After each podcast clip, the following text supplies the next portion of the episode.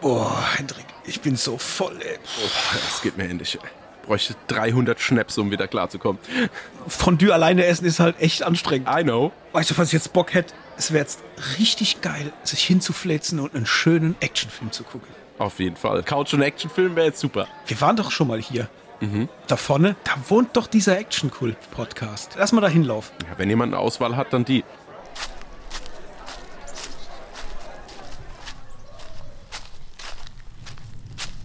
Wusste ich's doch da vorne, sind wir richtig. Guck mal, da, da ist die Scheibe. Die ist so ein bisschen angelaufen. Guck mal da durch, ob da jemand da ist.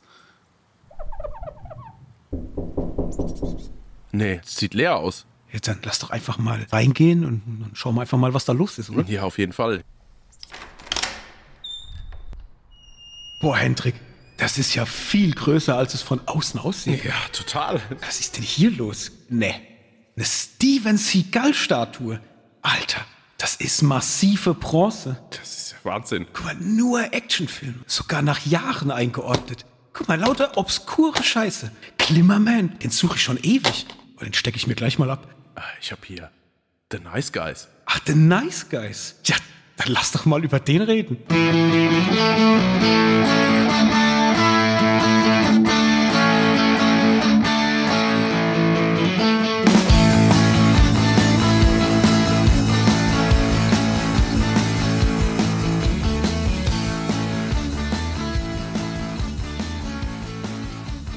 Hallo Hendrik.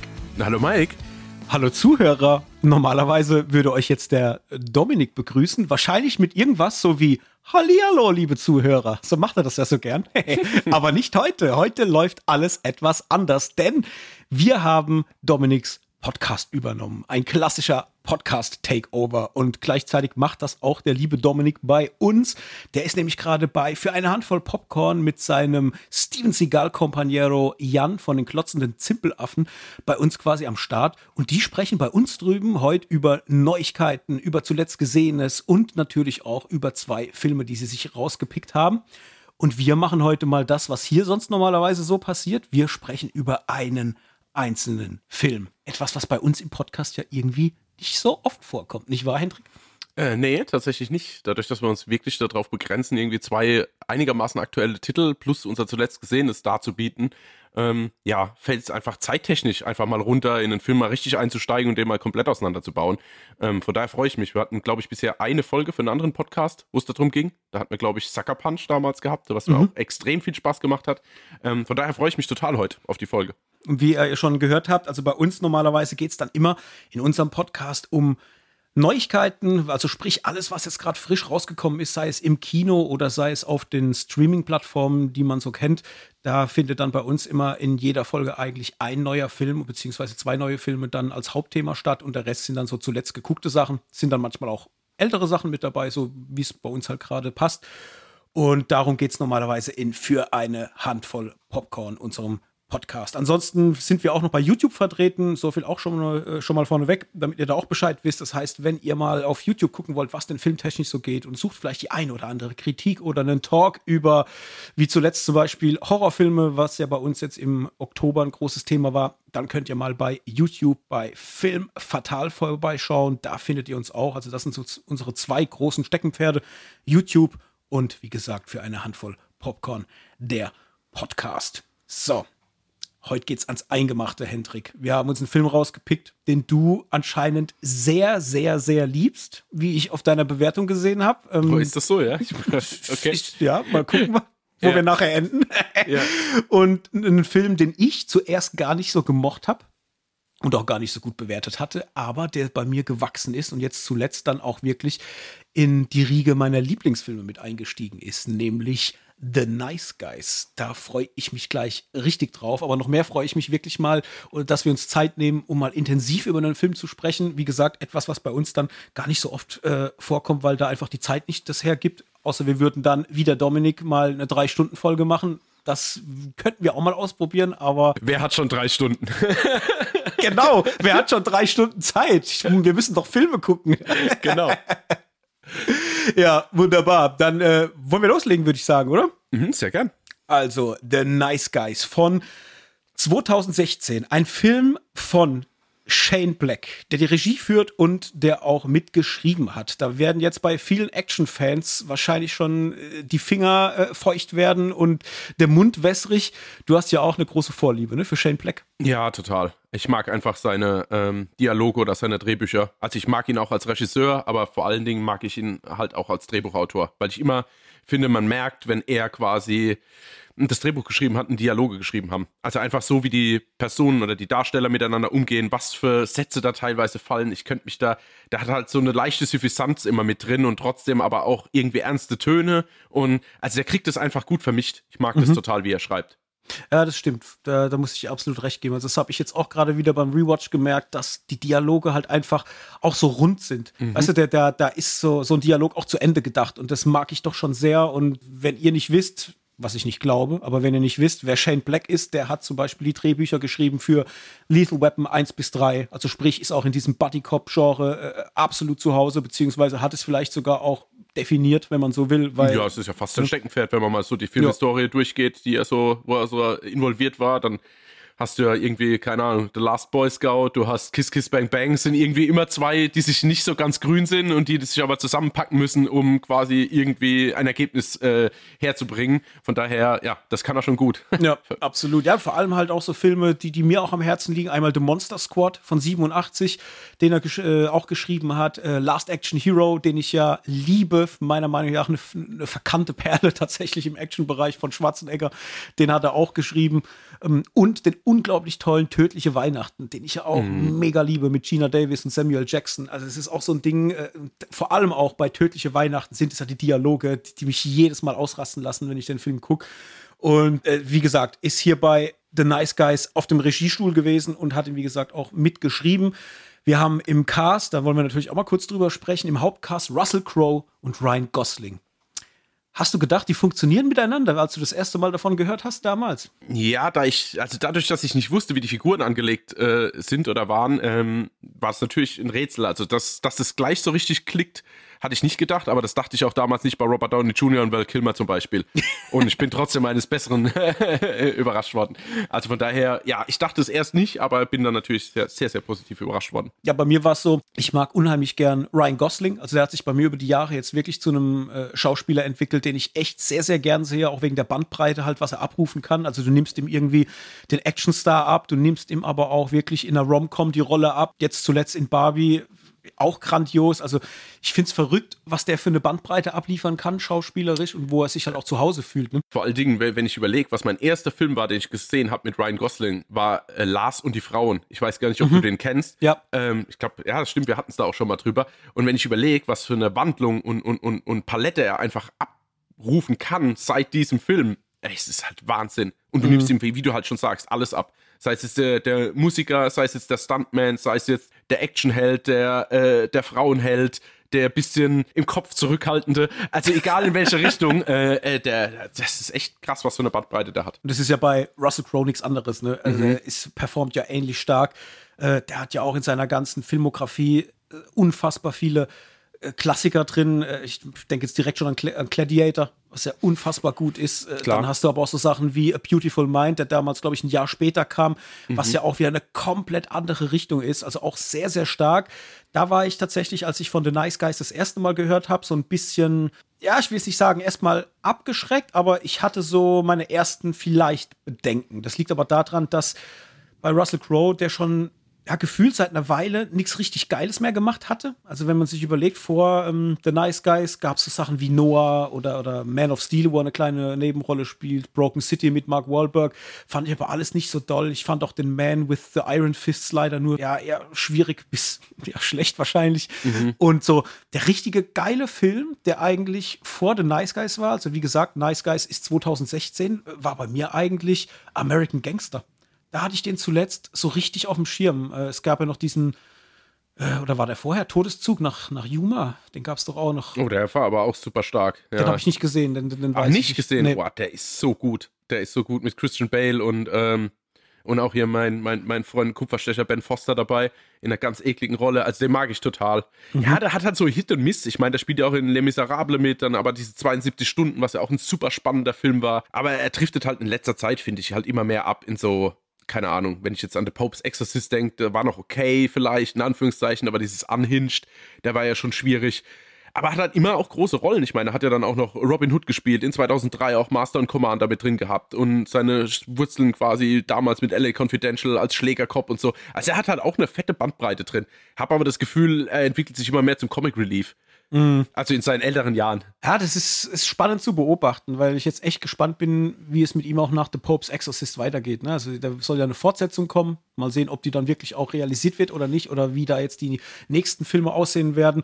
Es soll ja auch, äh, kann man vorneweg vielleicht auch schon mal sagen, ja immer noch angeblich eine Fortsetzung zu The Nice Guys kommen. Also man, man liest es immer mal wieder, dass beide, also ähm, Russell Crowe als auch Ryan Gosling Bock drauf hätten und die auch privat immer wieder im Austausch sind mhm. und sich dafür aussprechen. Ich könnte mir das auch vorstellen, weil es ist für mich äh, von den Charakteren, so wie sie angelegt sind, äh, also absolutes Futter für, äh, für, für Fortsetzung. Ja. Äh, definitiv. Ich, ich, will da viel mehr wissen, vor allem auch nach dem Ende, wo wir dann ja, genau. ganz, ganz später noch dazu kommen. Mhm. Ähm, hätte ich auf jeden Fall Bock drauf. Und ja, im Nebencast haben wir auch etliche Leute mit dabei, die man alle schon mal äh, gesehen hat oder die man kennt. Wir haben Matt Boomer mit dabei. John Boy. Wir haben Margaret Qualley dabei. Die kennen die meisten wahrscheinlich aus Once Upon a Time in Hollywood. Mhm. Ähm, wir haben Kim Basinger dabei, auch sehr, sehr cool, muss ich sagen. Die hat ja auch mit Russell Crowe eine Vergangenheit aus LA Confidential, da haben mhm. die schon mal miteinander gespielt, den ich auch vor kurzem erst wieder gesehen habe. Muss sagen, das war halt auch wirklich ein richtig, richtig guter Film. Wir haben äh, als kleinen Gangster Keith David mit dabei, finde ich auch ja. sehr geil. Äh, habe mich auch mega gefreut, dass der da in dem Film stattfindet, weil das auch so ein allerweltsgesicht gefühlt ist, den man in allen möglichen Filmen irgendwie schon mal gesehen hat. Hat ja auch relativ viel auf dem Kerbholz äh, an Filmen, was der schon äh, überall mit dabei war. Also es ist mhm. unfassbar. Mhm. Und dann natürlich noch die Tochter von ja. Ryan Gosling. Angery Rice, die ja. man, oder die ich zumindest, bin ich ehrlich, abseits von The Nice Guys eigentlich aus Spider-Man jetzt nur so richtig auf dem Schirm habe, also den ganzen okay. drei äh, Spider-Man-Teilen. Hatte die sonst noch was? Weil du. Ja, die hat eine super coole Rolle gehabt in äh, Mayor of Easttown. Also mhm. diese, diese Serie mit ihr, wie heißt sie? Kate, Kate Winslet, Kate Winslet, jetzt habe ich es, genau. Äh, das war eine richtig starke Serie, da hat sie quasi, das ist jetzt auch so für mich der neueste Auftritt, also die Serie ist jetzt von 2021 und da sieht man halt schon, wie sie jetzt ja mittlerweile halt echt ähm, erwachsen wird. Mhm. Aber ich, ja, ich habe jetzt auch keine tausend Filme, aber gefühlt habe ich sie echt in schon ein paar Filmen immer so nur am Rande mal gesehen, oder sei es jetzt ein älterer Film oder mal eine Serie oder so. Also sie ist schon umtriebig, aber am ehesten kennt man sie wahrscheinlich aus Spider-Man. Ja, und als Produzent Joel Silver, mhm. der so mhm. Sachen produziert hat wie Predator, Lethal Weapon, Stirb langsam, Last Boy Scout, Matrix und so weiter und so fort. Die Liste ist sehr, sehr lang. Jetzt müsste man ja meinen, rein von den Namen her, äh, sei es jetzt Regie, sei es die, äh, die Pro Producer-Tätigkeit oder auch der Cast, das Ding muss brutal durch die Decke gehen. Weil das sind ja wirklich Leute hinten dran, die haben Hits für die Ewigkeit kreiert. Mhm. Ist er aber nicht. Nope. Der Film tatsächlich äh, hatte ein Budget von 50 Millionen und hatte eingespielt, mh, hm, wenn man dem Internet glauben darf, rund 71 Millionen. Da kann man davon ausgehen, dass das ein äh, massiver Flop ist.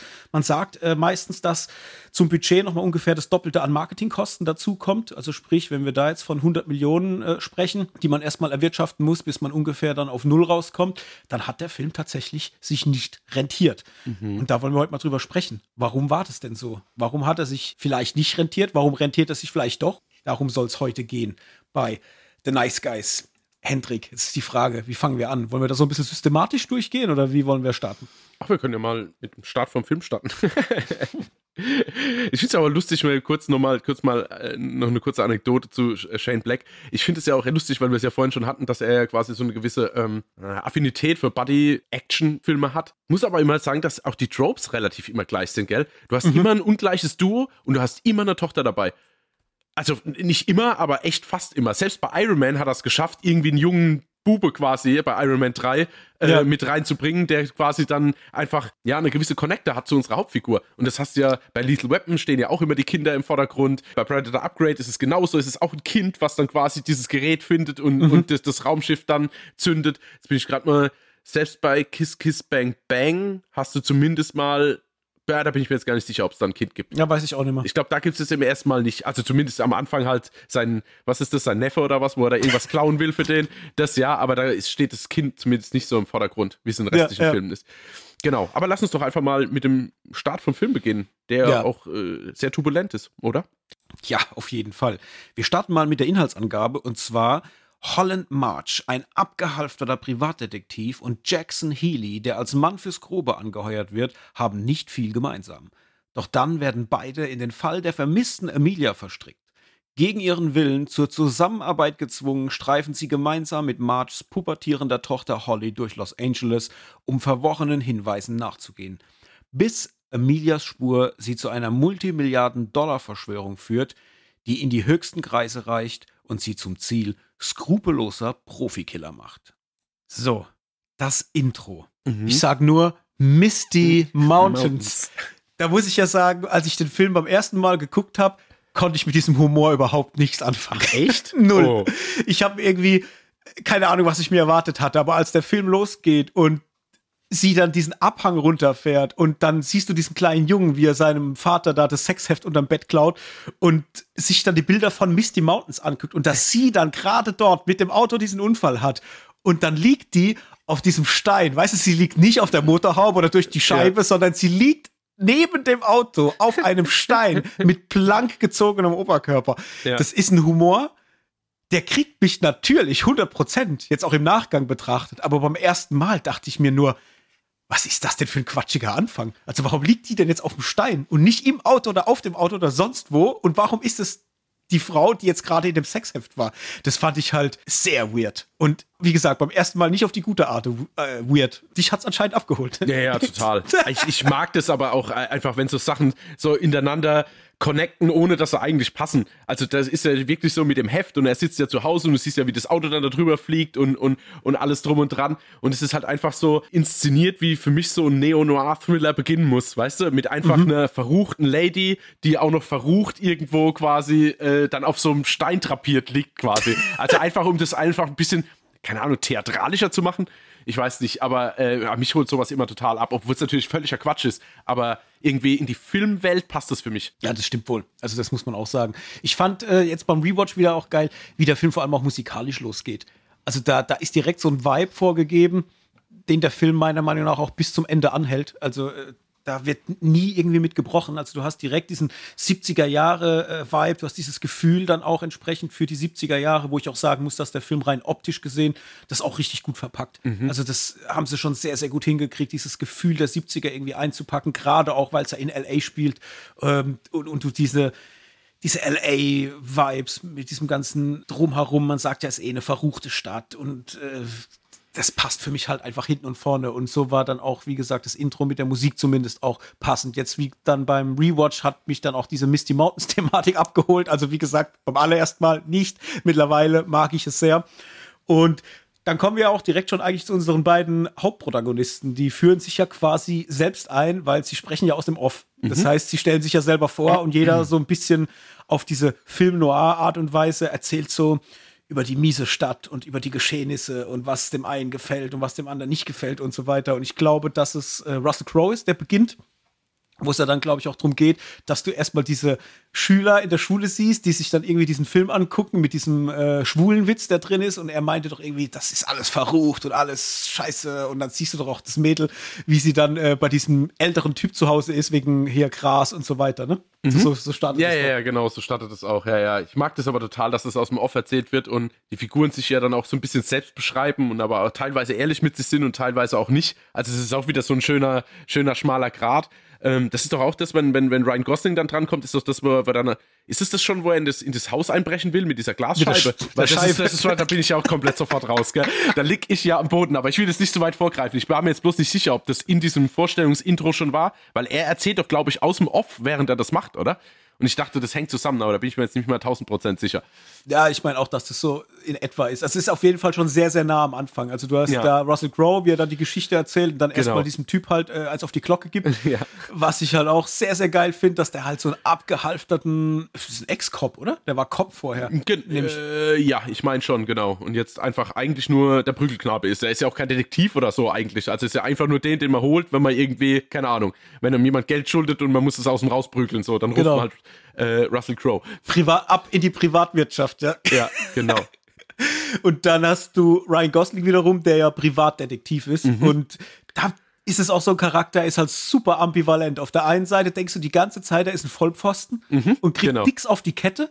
Aber auf der anderen Seite klappt ja dann doch irgendwie alles und dann hat er ja doch eine richtige Idee oder eine zündende Idee oder gerät halt, was im ganzen Film übrigens auch ein schöner Running Gag ist, gerät immer in Situationen, die aus der Situation heraus ja, genau. funktionieren, ist, aber, aber äh, nicht, weil er was beitut. Wie, ja? wie nennt man das? Es, äh, forcierter Zufall.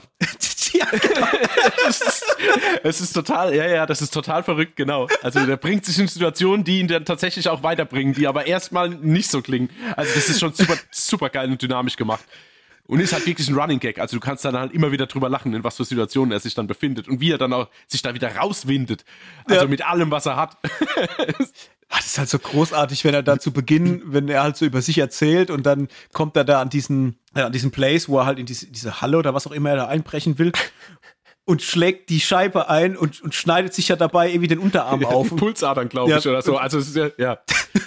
Und, und, kommt ja dann ins Krankenhaus und dann sagt doch die Nonne irgendwas zu ihm so in die Richtung wie, na, äh, haben sie zu Gott gefunden, junger Mann? Und dann sagt er doch, ich will Amelia finden. Ja, irgendwie ja, nur. Ja, ja, genau. Aber weil er ja schon völlig unter, unter, unter Schmerzmitteln ist und so. Ja, ich, ich, will nicht Gott finden, ich will Emilia finden. Aber das ist einfach so schön, wie er diese Scheibe einschlägt, dass ja alles noch so professionell aussieht, wie er sich mhm. dann die Hand umwickelt und so. Du denkst richtig, okay, der ist halt ein Profi, der weiß, wie man das macht. Und dann einfach diese Situation, dass er diese Scheibe einschlägt und bleibt dann mit dem Unterarm an der Scheibe hängen. Und du siehst nur direkt den Blick, den Entsetzen, oh Gott, er blutet. Und dann ist er ja eigentlich schon kurz vorm Umgehen. Also dann ist er schon weg. Und dann kommt auch ein harter Cut und dann liegt er doch nicht irgendwie noch im Krankenwagen und, und, und ist total heck. Also ich weiß nicht mal, wie es ist. Ich weiß nur, diese Szene mit, diesem, mit dieser Scheibe, die hat mich echt, es hat mich verrissen.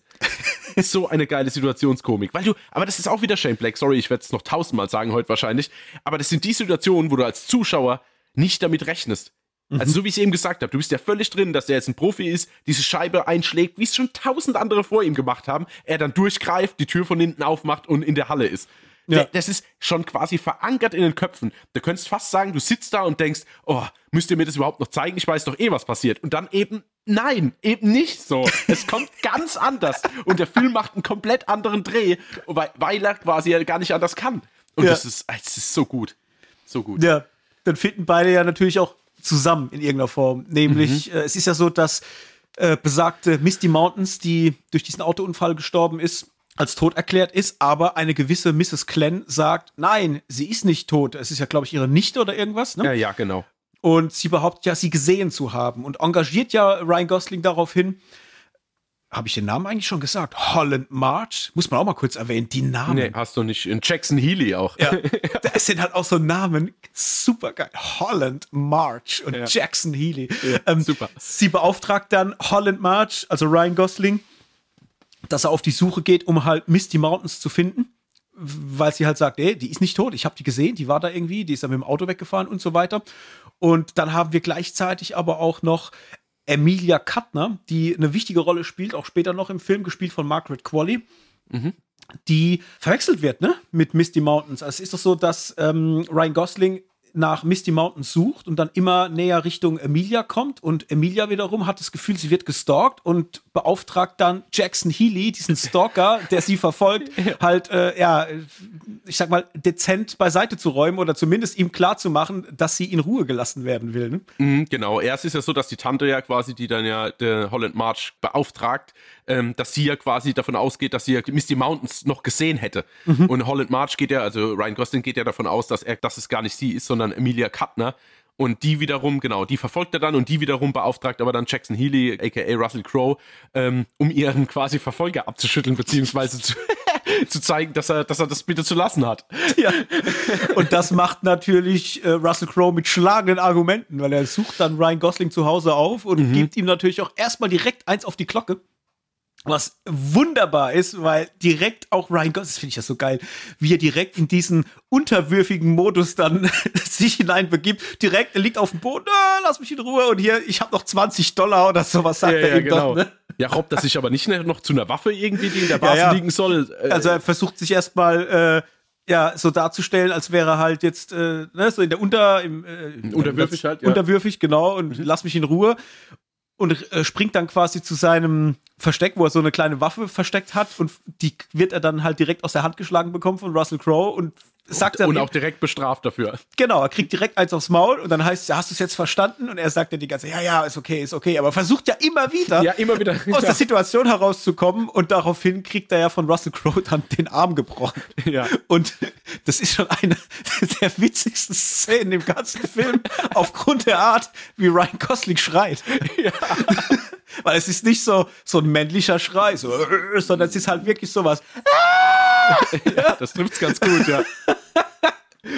Es ist so gut. Und ja, kriegt halt den Arm gebrochen.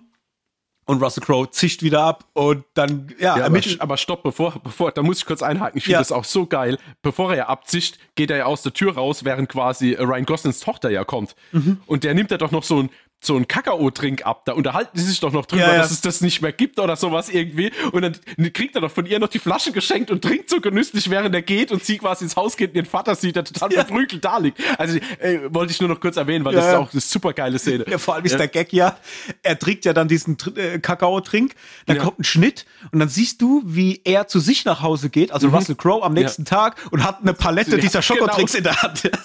Genau, das sind dann die kleinen Momente, richtig. Ah, es ist herrlich. Und ähm, da wird er ja aufgesucht von zwei Gangstern. Und die wollen den Aufenthaltsort von Amelia erfahren, weil er, weil sie quasi wissen, dass er von ihr beauftragt wurde.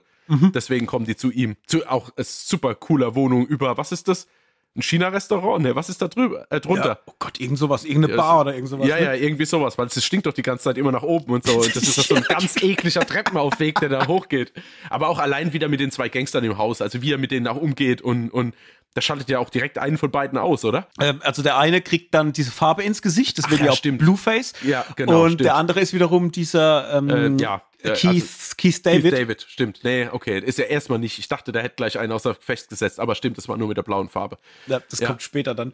Ja. Und ja, äh, hat dann dieses Zusammentreffen mit diesen Gangstern und merkt ja dann erstmal, oh, okay, da steckt wohl noch ein bisschen mehr hinten dran. Mhm. Und versucht ja dann wiederum, kurze Zeit darauf, Ryan Gosling dann zu engagieren. Mhm. Das ist dann der, der nächste Moment, wo die sich dann wieder treffen und er ihm dann sagt, dass er ihn engagieren will, um weiter nach Emilia äh, zu, zu suchen, ne? die er ja vorher, die ihn ja erst vorher engagiert hatte, um wiederum Ryan Gosling eins auf die, auf die Ja. Mütze zu geben.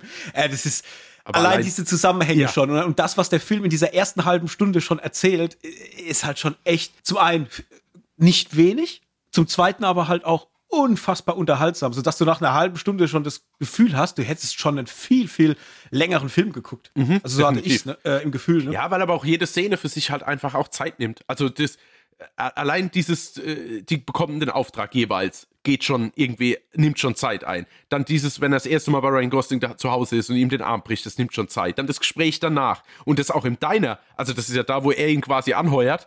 Und selbst das geht ja auch gefühlt, also das sind ja nicht so schnelle, ja, machen wir, ja, machen wir, sondern das ist ja ein längeres Gespräch. Da ist ja noch die Tochter dabei, die vermittelt ja so ein bisschen dazwischen und so. Ja. Also, die, ist, der nimmt sich extrem viel Zeit für einzelne Szenen, was vielleicht andere so nicht gemacht hätten, aber das sorgt auf gar keinen Fall für Langeweile, weil die halt immer eine extreme Charakterdynamik haben. Und dadurch kommt dir das vor, als hättest du schon total viel erzählt bekommen, aber ohne dass es dich langweilt.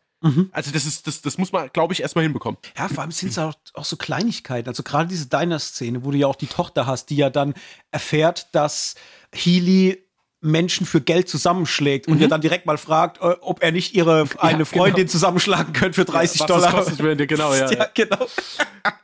und du merkst halt da auch schon bei der Art, wie auch die Tochter angelegt ist als Charakter, dass da immer noch der eine Moment mehr da ist, sei es in einem Dialog oder sei es auch in der Szeneneinstellung, die dir einfach mehr Tiefe gibt. Das ist oft so, dass zum Beispiel ein Dialog vorherrscht zwischen jetzt äh, meinetwegen Ryan Gosling und seiner Tochter und sie sprechen dann ist der Dialog eigentlich zu Ende, aber die Kamera hält noch mal auf das Gesicht der Tochter und zeigt einfach noch mal eine letzte Emotion oder, eine letzte Art von Geste, die sie halt macht. Und du merkst halt einfach, dass jeder andere Film hätte da schon weggeschnitten.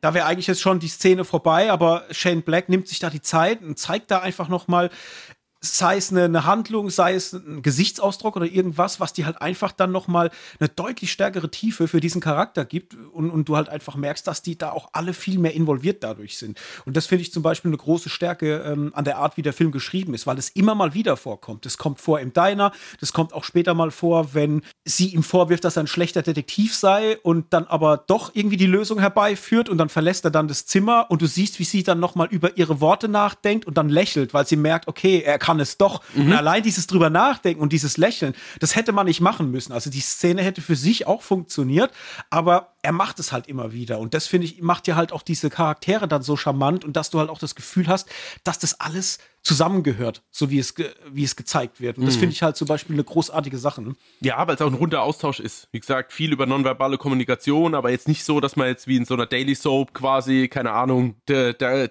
der Schauspieler dann noch drei Sekunden in die Kamera und irgendwie so ein Dramagesicht aufsetzt und gefühlt über sein Leben nachdenkt, sondern das ist mehr so, wie es jeder von uns wahrscheinlich auch machen wird. Mhm. Also einfach ein, ein normales Gespräch, wo dann auch danach noch zwei, drei Gedankengänge dazu da sind, die ja nicht unbedingt ausgesprochen werden, die aber trotzdem gezeigt werden. Ja, und genau. die, glaube ich, jeder von uns als hat. Und von daher finde ich das extrem wichtig und macht es halt auch menschlich und greifbar. Ja, dann lass uns mal äh, ein Stück nach vorne springen. Mhm. Die beiden ähm, kommen ja dann Step by Step näher zueinander. Also sprich, Russell Crowe will Ryan Gosling engagieren. Er nimmt es dann auch an und teilt natürlich dann Russell Crowe auch irgendwann die Erkenntnisse mit und irgendwann merkt man dann, ja, okay, die arbeiten jetzt zusammen. Die, die, die stecken die Köpfe zusammen und wollen da gemeinsame Sachen machen, weil sie sich halt gegenseitig letztendlich helfen können und müssen. Und ich glaube, der nächste große Step, wenn man den rauspicken will, ist wahrscheinlich die Party, ne? Die Porno-Party, wo sie dann Emilia finden wollen. Ja, wobei ich eigentlich dachte, dass davor noch diese Thematik war mit diesem, mit dem mit den, äh, ach Gott, wie halt mit den Demonstranten auf der Treppe. Ist es nicht davor noch? Ja, doch, das kommt vorher noch. Ja, ja, ja genau. Ich weiß, äh, können wir nur kurz erwähnen, aber das fand ich halt auch so lustig, wie die halt alle, wir, wir stellen das, das, das, was, das Wäldersterben da oder so, wie sie alle. Ja, das Vögelsterben. Ach, das Vögelsterben, ja. genau, ja, richtig. Und dann liegen sie ja alle auf der Treppe und es ist das so geil, dass Ryan Gosling dann einfach ein, auch auf die Hand tritt, während er die Stufen runtergeht. Das sind auch so Momente, deswegen muss ich das jetzt kurz erwähnen, weil das sind auch Momente, das passiert sonst nicht und ja. wie die dann einfach das Gespräch führen und keiner sagt was und meldet sich dann einer und wie gesagt, es ist einfach, es ist super unterhaltsam und dadurch treffen sie ja dann auf Chat, oder? Auf den, auf diesen, ja, ja, genau. Ähm, äh, ja, Filmvorführer, nennen wir es mal, und, und, ist und Pornoregisseur. so gut. Also die ganze Szene ist gut. Also allein schon der Dialog, wenn es um Bauchredner geht, den kriege ich das leider nicht mehr zusammen, ja, aber nee, der ist so lustig. Ja. Und wenn sie dann diesen Chat halt aus dieser Demonstrantengruppe da irgendwie rauspicken ja. und er sagt, äh, und sie fragen ihn dann aus, wegen diesem äh, Pornoregisseur und so weiter, und er sagt, ja, ich bin auch im Filmgeschäft tätig. Ich bin Filmvorführer. genau. Das ist so gut. Und vor allem auch das, wo es dann drauf hinausführt. Sie fahren ja dann an dieses abgebrannte Haus ähm, zusammen hin, weil mhm. sie dann nach Hinweisen suchen. Und da kommt ja auch dieser kleine Junge ja, auf, auf, dem, dem Fahrrad. Fahrrad. Ja. Ich habe einen großen Schwanz. Ja, genau. Wollt ihr ihn sehen? Für 20 Dollar? Aber wie auch immer Ryan Gosling reagiert, allein durch seine Mimik und Gestik, der lässt sich ja dann auch so, so ein bisschen, wie soll ich denn sagen, von ihm so ein bisschen ankratzen. Das ist ja, ja schon, ja. ey, das ist so lustig gemacht, einfach nur, diese Situation. Das ist einfach situationsbedingt. Hammer. Ja, vor allem nehmen die ja halt auch so Sachen immer noch mit in, in weitere Szenen. Später sitzen sie ja dann irgendwann im Auto und er regt sich ja immer noch drüber auf und sagt dann nur so, wollt ihr meinen Schwanz sehen? Ja, so, genau. also, er, er, empört sich ja noch darüber. Ja, ja, Ey, das ist halt so lustig und es sind aber viele so Sachen. Also das spricht auch wieder für dieses unfassbar gut geschriebene Drehbuch, mhm. weil du das auch wirklich ich meine, es wird ja auch damit gespielt, dass Ryan Gosling gerne mal einen trinkt. Mhm. Und immer wenn es einen umsonst gibt, ist er ja zu haben. Ja. ja. Und das wird ja auch immer wieder aufgegriffen. Sei ja. es äh, einmal auf dieser einen Party, wo der eine Kellner dann sagt, ähm, äh, die Drinks sind umsonst und du ja. dann einfach nur den Gesichtsausdruck ja, von Ryan Gosling siehst und wie halt so ein Close-up auf ihn gestellt wird. Ey, das ist so ein guter Kniff und vor allem ein Humor, ich raste da komplett aus. Und mhm. diese Art von Humor kommt so oft in diesem Film drin vor. Es ist einfach herrlich. Und das hast du ja auch später, wenn sie dann in dieses Hotel kommen. Ich greife jetzt wieder ein Stück vor. Ja, das aber ist ja aber eh der Hammer. Wenn also sie an der Bar sind. Ja, ja, ja. Genau. Und dann der, der, Kellner sagt, kommt, Jungs, ich, ihr kriegt noch äh, irgendwie ein Bier oder was aufs Haus. Und dann ja. Ryan Gosling meint, oh, das klingt nach einem guten Vorschlag. ja, genau. Okay, dann bleiben wir noch hier. Ja. Ah, ist herrlich. Aber gut, zurück. Sie waren an einem abgebrannten Haus. Mhm haben dann Hinweise bekommen auf diesen Pornoregisseur und aufgrund dessen fahren sie ja dann zu dieser großen Party, wo mhm. auch dieser Regisseur beziehungsweise Leute um dieses ganze Thema drumherum sein sollen. Ja. Und alter Schwede, allein diese ganze Party-Thematik ist ja schon so witzig. Also egal, ob du jetzt dieses Suchen nach Hinweisen nimmst, wo du erstmal Russell Crowe siehst, wie er da durchläuft und dann dieses Getränkeglas auf dem Hintern von dieser Frau abstellen will, ja, und, und dann merkt, ah, das ist ja gar kein Tisch, ja. sondern das ist, das ist eine Frau. Und das gleiche ein anderer Typ später auch macht ja. und Russell Crowe beobachtet den, wie er es auch macht, ja. Das ist wieder dieser Humor. Ja. Es ist so gut. Und dann hast du noch Ryan Gosling, wie er da durchgeht und halt immer ein mehr ertrinkt und er trinkt immer noch ein bisschen mehr und halt immer so Step by Step dann besoffen wird und dann auch diese Meerjungfrauen sieht. Ja, du siehst doch, aber du siehst doch im Gedrehten, oder? Du siehst doch zuerst ihn vor die Scheibe vor den Meerjungfrauen und dann gibt's doch so einen so einen Cut und dann siehst du doch auf einmal ihn im Wasser schwimmen, oder? Ja, ja. ja du ja. siehst, wie er die Meerjungfrauen beobachtet ja. und dann siehst du später wieder Russell Crowe, wie er da rumläuft und sucht genau. und sucht und dann siehst du wieder die Theke und dann siehst du wieder diese Meerjungfrauen und dann läuft er weg und dann zoomt, glaube ich, die Kamera ein bisschen zurück und dann siehst du, wie einfach Brian Gosling auch da drin vorbeischwimmt. Ja, genau. Das ist so gut. Vor allem, weil er später noch meint, ich, ich habe die Meerjungfrau nach Hinweisen befragt. Ja, genau. Was hast du gemacht? Ich habe die Meerjungfrau nach Hinweisen befragt. Ah, ja. es ist herrlich. Ja. Wie sich das dann auch entwickelt. Also er fällt ja dann quasi später, also nicht später, kommt er dann relativ direkt. Ist es ein Kampf? Nee, er fällt so, weil er irgendwie mit einer, mit einer Frau redet, gell? Da fällt ja, er ja. von der Mauer. Er ist, er ist draußen auf dem Balkon und, und äh, nimmt, nimmt einen Drink einen von vielen. Und mhm. dann kommt eine junge Frau zu ihm raus, die, die so ein bisschen, ja, haben, haben gute Vibes, sagen wir es mal so. Und dann sagt er ja irgendwie auch, er wäre Schauspieler. Und dann sagt er doch sowas wie, erschieß mich mal. Und dann macht sie doch so ja, eine Pistole genau. mit der Hand so eine Pistole auf ihn und schießt. Und er macht so, als wäre er getroffen. Und dann schießt sie noch ein paar Mal mehr und er macht immer weiter und geht immer weiter zurück, bis er über die Brüstung vom Balkon fällt und stürzt doch dann runter in den Wald. Ja, genau. Und rollt ja ewig noch runter. Und da sind wir wieder bei so, bei diesem Happy Accident, ja, mhm. dass er dann im Endeffekt da unten äh, landet, ist komplett von den Socken, ja, weil er erstmal denkt, fuck, was ist mir denn gerade passiert? Und du merkst ja auch, dass er erstmal nicht richtig reden kann, weil der Sturz halt so heftig war ja. und will sich ja dann eine Kippe anzünden. Ja. Und dann sitzt ja dann die Leiche neben. Ja, ja, genau. Er lehnt sich ja dann an diesen Baumstamm, will sich die Zigarette anmachen und durchs Feuer siehst du, dass quasi eine Leiche neben dran liegt, immer wenn es anspringt. Ist halt ja. auch super inszeniert. Und das ist halt wieder genau dieser forcierte Zufall. Also es ist einfach, es ist so gut. Und was sich dann natürlich auch noch quasi daraus dann nochmal entwickelt, das ist ja dann quasi nochmal eine halbe Verfolgungsjagd, wo dann aber auch ja jeder, das ist doch da schon, oder? Oder kommt das erst später? Nee. Warte, es ist so, da, sie nehmen diese Leiche dann weg, weil sie wollen sie ja da irgendwie verstecken genau. und werfen sie ja dann über so einen Zaun Ach, auf, ja, den, auf, der, auf, den, Tisch von so einer Poolparty. Genau. und hauen ab. Stimmt, ja. Und dann kommen sie, glaube ich, ähm, dann wieder nach vorne, weil sie ihr Auto holen wollen. Dann kriegen sie von diesem Parkplatz-Dude irgendwie erzählt, dass, glaube ich, die Tochter in der Limousine drin wäre, weil mhm. das haben wir ja noch gar nicht erzählt. Die Stimmt. Tochter von Ryan Gosling, die verfolgt ja auch die ganze Zeit ihren Vater so ein bisschen, weil die immer involviert ist in so ziemlich alles, was da passiert. Ja. Und schleicht sich ja quasi auch auf diese Party. Und das ist auch was Krasses, muss ich sagen die sitzt ja dann wirklich in so einem Raum mit drin und guckt sich ein Porno an mit mhm. den äh, Erwachsenen. Und ja. ich finde, das ist was, was heute fast gar nicht mehr vorkommt, dass Shane Black diese dieses ganze Drehbuch auch um diesen Kindercharakter völlig erwachsen geschrieben hat. Ja. Also die kriegt alles mit, was auch die Erwachsenen mitbekommen. Also es ist auch was, wenn, wenn man politisch unkorrekt in den Mund nehmen will, ähm, auch tatsächlich so, sei es die Dialoge, sei es die Art, wie sie auch mit, mit Drogen, mit Pornografie zu tun hat. Das Kind ist ja quasi immer mittendrin. Mhm. Und das hast du heute so gut wie gar nicht mehr. Also sowas kriegt man selten. Nee, genau, weil man die Kinder halt nicht in Verbindung bringen will mit so mhm. Sachen. Das stimmt ja. schon, ja. Weil du hast ja dann, sie, die Kleine sitzt ja dann da mit drinnen und unterhält sich ja dann auch mit dieser einen Pornodarstellerin, wo sie dann sagt, das bin ich in dem Film, wo dann Russell Crowe reinkommt und dann zur Tochter meint, äh, jetzt hau mal ab hier, das, das kann man doch einem Kind nicht zeigen und so weiter. Und dann sagt sie doch, oder da sagt er doch irgendwie auch zu, zu diesem Typ, der da noch sitzt, wie kannst du der Frau das zeigen? Und sie sagt, wie mir zeigen? Ich spiele in dem Film mit. Ja, ja, genau. Und ja, genau, dann äh, ist es ja so, dass die Tochter dann rausgebracht wird, weil sie ja behauptet, sie wäre von Amelia, die Schwester. Und dann mhm. wird sie ja, ja rausgebracht genau. von einer Frau und in diese Limousine, wo dann einer dieser Killer sitzt, äh, die damals Russell Crowe zu Hause aufgesucht mhm. haben. Und dann fahren die ja weg und dann kriegen sie beide gesagt, hey, deine äh, Tochter, angeblich sitzt die da in dem Auto drin. Wir als Zuschauer wissen aber schon, nee, ist sie nicht, weil sie ist ja, sie hat dem Typen im Auto irgendwie eins auf die Mütze gegeben und konnte da fliehen. Mhm.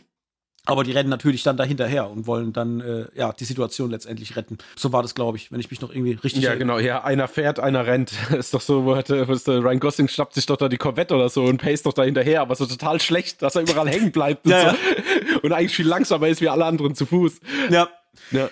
Ja, und genau, und dann wird ja auch dieser eine Blueface-Typ ja dann überfahren. Mhm und wird ja dann von Russell Crowe auch letztendlich äh, ermordet. Und das ist so einer der ersten Momente, ja, wo du auch merkst, so, ah, es ist ein krasser Charakter, weil er ist jetzt nicht unbedingt so positiv, weil er ja auch dann der Tochter sagt, als sie ihn fragt, was er da getan hat und so weiter, er behauptet ja, er hätte ihn nicht getötet. Mhm. So, er wäre jetzt gestorben und ja. so weiter. Und auch später sagt sie auch zu ihm, äh, sie sind kein böser Mensch, sie können sowas nicht tun. Und er kann es ja doch. Also ja, du merkst ja, genau. dann schon, dass er schon sehr abgebrüht ist, ne? Und dass er auch nicht mit der Wimper zuckt, wenn es darum geht, jemanden um die Ecke zu bringen. Nee, aber das sind halt, das sind halt immer die, Mo das sind aber halt auch, kannst du nur wieder sagen, halt diese Shane Black-Momente. Du hast natürlich viel, viel Spaß und, und Unterhaltung, aber du hast halt auch wieder irgendwie immer ernste Themen. Hattest du ja bei Lethal Weapon schon, also allein durch Martin Riggs oder die, keine Ahnung, oder wenn im dritten Teil äh, Murto diesen Kumpel von seinem Sohn erschießt und wie er damit zu, zu leiden hat. Also da kommen ja immer schon ernste Themen drin vor, auch bei Kiss Kiss Bang Bang und so. Äh, ist ja auch Kindesmissbrauch und alles auf mhm. einmal mit drin und du bist eigentlich noch am Lachen und denkst, huch, was ist denn jetzt eben passiert? Also er ja. holt dich dann immer mal wieder durch so eine kleine, durch so einen kleinen äh, Nierenschlag wieder mal ein bisschen rein. Was war das nächste? Wir sind auf der Party. Die Party ist zu Ende. Sie genau. haben diesen Typ um die Ecke gebracht. Kommt Kim Basinger auf den Plan, oder? Also Emilias Mutter, Judith Kuttner, gespielt von Kim Basinger, heuert ja dann Healy und March an, um ihre Tochter zu finden, weil die kann ja dann untertauchen. Also sie überfährt die, diesen, äh, wie, wie, heißt er im Cast, Blueface, weil er halt mhm. am Anfang die blaue Farbe ins Gesicht bekommt und verschwindet ja dann. Und dann werden sie wiederum von Kim Basinger angeheuert, die halt ein relativ hohes Tier ist in der Politik, um die Tochter zu finden. Das ist ja auch so eine lustige Szene, wenn sie da sitzen und sie den Scheck schon ausstellt mit 10.000 Dollar mhm. und Ryan Gosling meint dann zu ihr, ja, 5.000 Dollar. und sie dann einfach den, den ja, Scheck wieder zerreißt. Ja, genau. Und er aber auch super stolz ist, kriegt er das überhaupt mit, dass es quasi weniger nee, ist? Dann? Nee, nee, er ist dann voll happy, dass ja, sie ja. die Kohle kriegen. Und, ich, und das, ist, das ist nur für dich als Zuschauer. Genau, ja? das meine ich ja, ja. Ah, das ist herrlich. Ja, das ist, ach, das ist einfach, ach, ich kann es nicht anders sagen. Es ist einfach genau mein Humor. Genau meine Art Humor.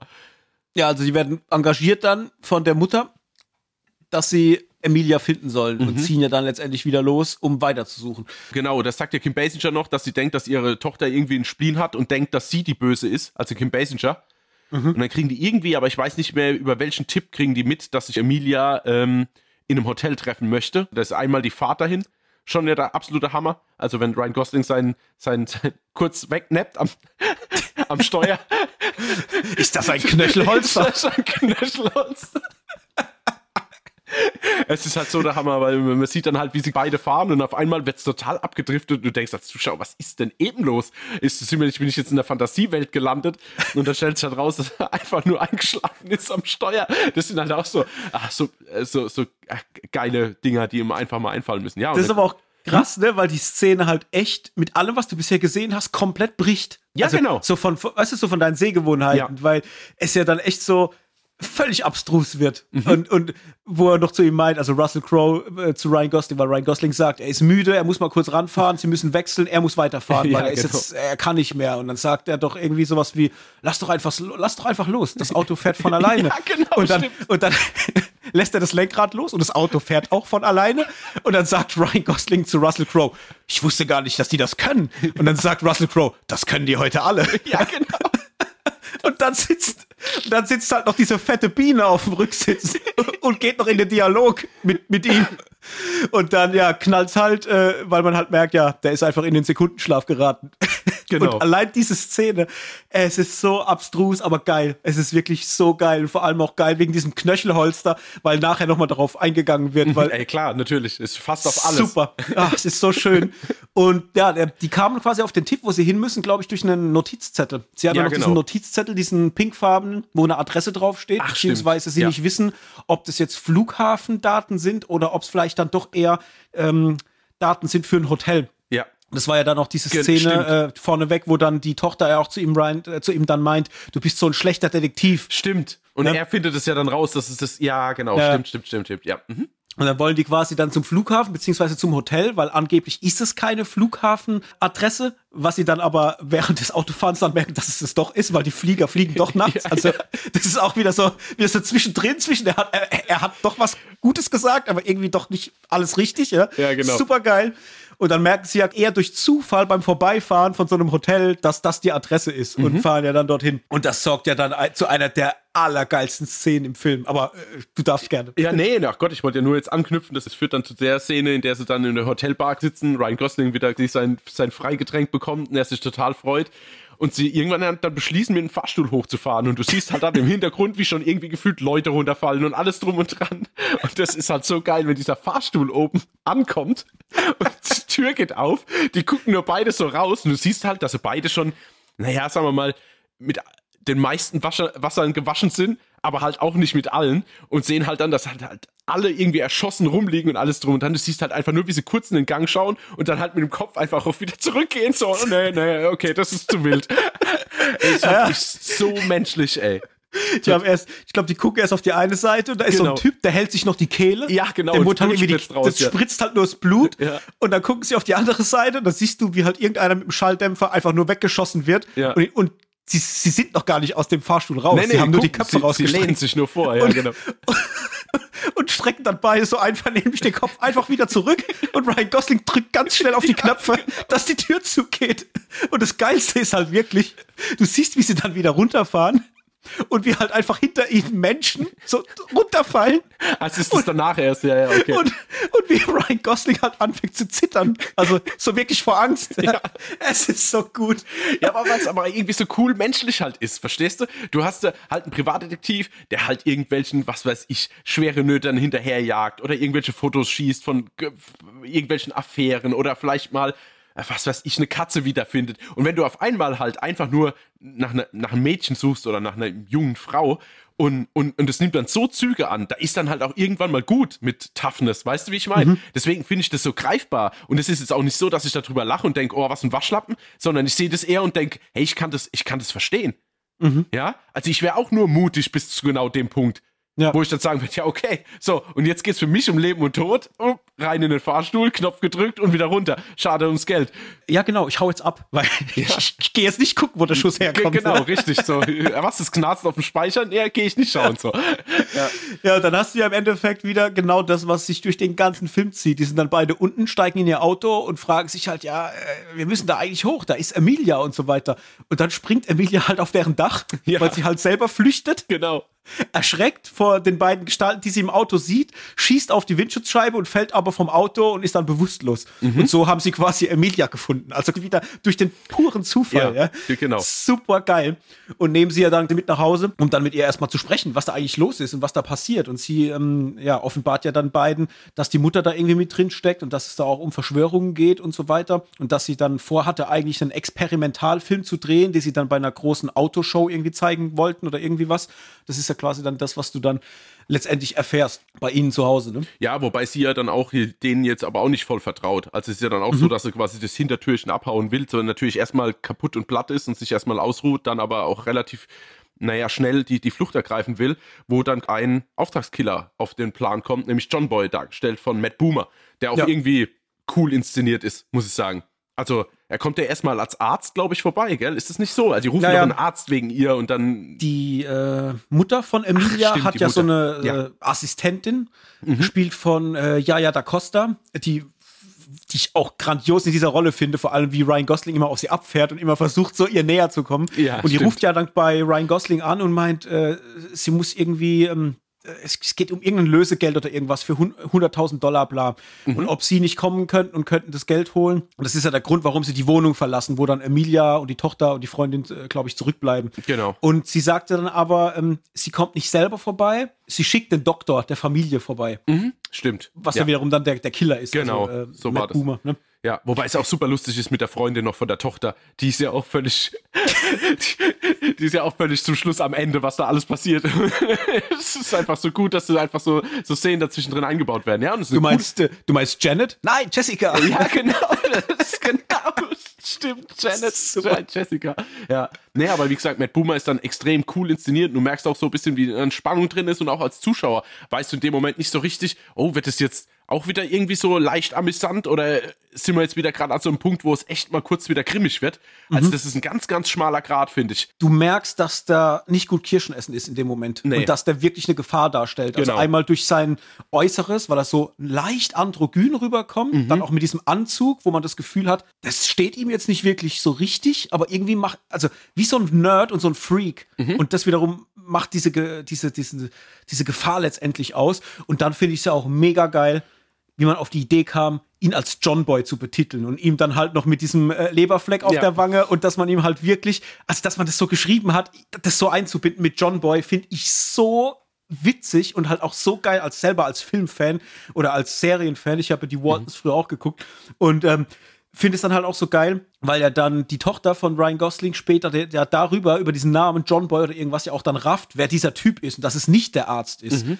Weil sie ja im Vorgespräch schon mal irgendwie das mit aufgeschnappt hatte mit dem John Boy und ihn ja dann auch mit dem Revolver dann bedroht, ne? Genau wo er dann John Boy auch dann zur Freundin von ihr sagt, äh, irgendwie, wenn du mir hilfst oder so, bringe ich nur sie um und lass dich leben oder irgendwie, irgendwie sowas. Ja, stimmt, ja, ja, ja, du siehst aber genau, und das ist jetzt nicht unbedingt suffisant gemeint, sondern das ist ja schon irgendeine spannende Situation zu dem Zeitpunkt. Du hast dann halt äh, Emilia wiederum, die ja auch noch in der Wohnung ist, die haut dann ab, wie immer äh, mhm. im Film, die ist eigentlich immer nur on the run, wenn ja. man so will, ähm, haut wiederum durchs Fenster ab.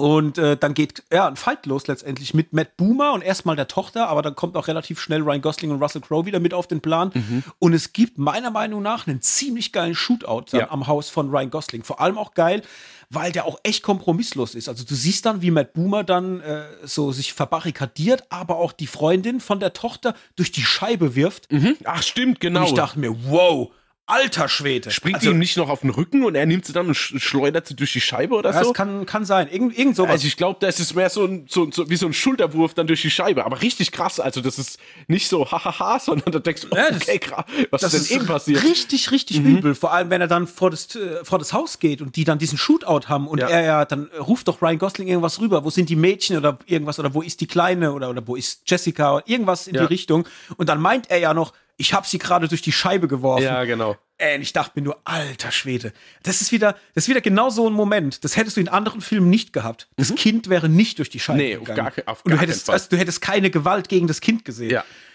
Und das ist halt wirklich, das, das ist hoch anzurechnen, weil sowas kriegst du einfach nicht mehr. Und das ist so krass. Also der, der Moment, das denke ich immer dran, das hat mich komplett gekriegt, weil ich einfach, äh, ja, das hat eine ganz andere Art von, von, von Sogkraft, so eine Szene, weil, weil du es halt einfach kaum noch zu sehen bekommst, dass in irgendeiner Form Action oder halt meinetwegen auch Gewalt wiederum gegen junge Menschen ausgeübt wird. Ne? Ja, ja, definitiv. Was ich äh, auch immer, also was, wenn ich sage, ich finde es schade, aber es klingt halt immer so ein bisschen grotesk.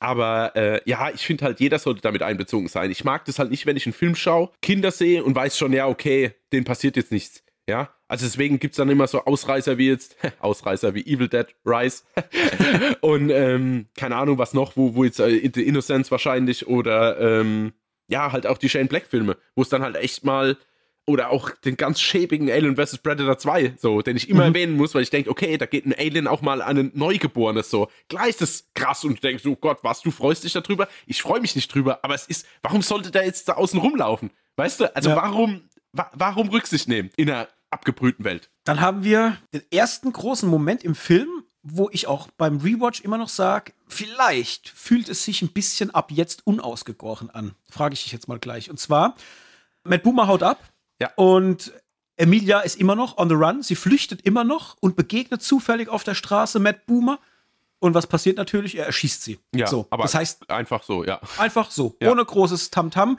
Eine wichtige Person in dem Film wird ausgeschaltet. Und wir sind jetzt ungefähr bei einer Stunde Film. Mhm. Das heißt, der Film geht immer noch 59 Minuten.